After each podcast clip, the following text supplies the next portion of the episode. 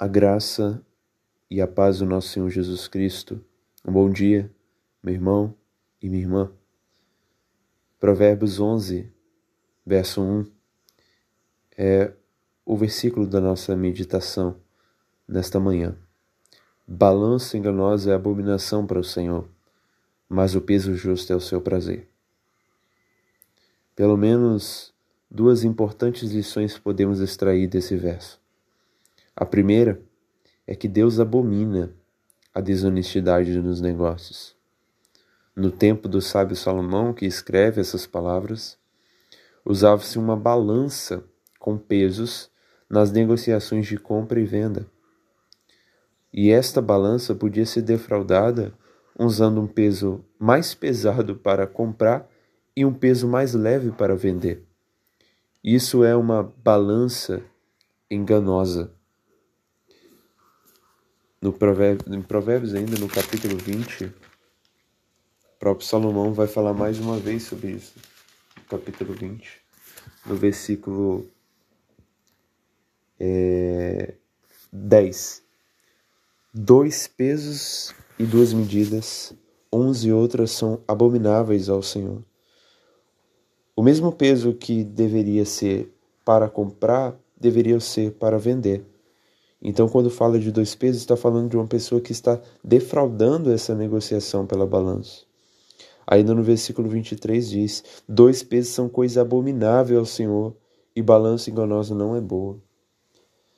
A desonestidade é fundamentada na mentira, e o diabo é o pai da mentira. Aquele que assim procede imita Satanás em seus negócios. Se você ganha algum lucro de maneira desonesta, você está pecando contra Deus, porque Deus odeia a desonestidade. A desonestidade tem como fundamento a mentira, como dito. Satanás é o pai da mentira. Qualquer ganho desonesto, fraudulento, é abominável, é reprovável, é odioso aos olhos, aos olhos do Senhor. Mas por outro lado, Deus, ele agrada-se da honestidade, mas o peso justo é o seu prazer.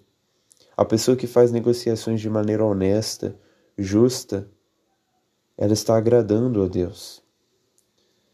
O peso justo é o seu prazer, é a sua satisfação. A honestidade está enraizada, por outro lado, na verdade, plantada junto ao ribeiro da justiça. Ser seu fruto é agradável ao paladar de Deus. Até nos negócios seculares, Deus requer e se agrada da honestidade. A honestidade nada mais é do que a manifestação da santidade do coração. Um coração que não quer ganhar por meios injustos, mas justos. Que não quer lucrar de maneira ilícita, mas lícita, debaixo da providência de Deus.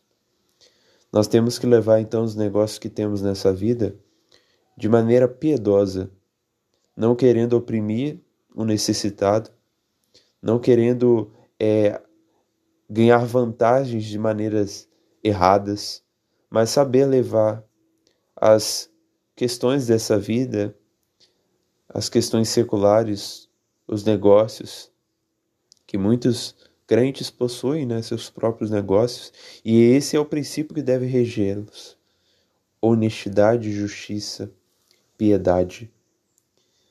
Ainda em Provérbios capítulo 11, verso 11, é dito: peso e balança justas pertencem ao Senhor.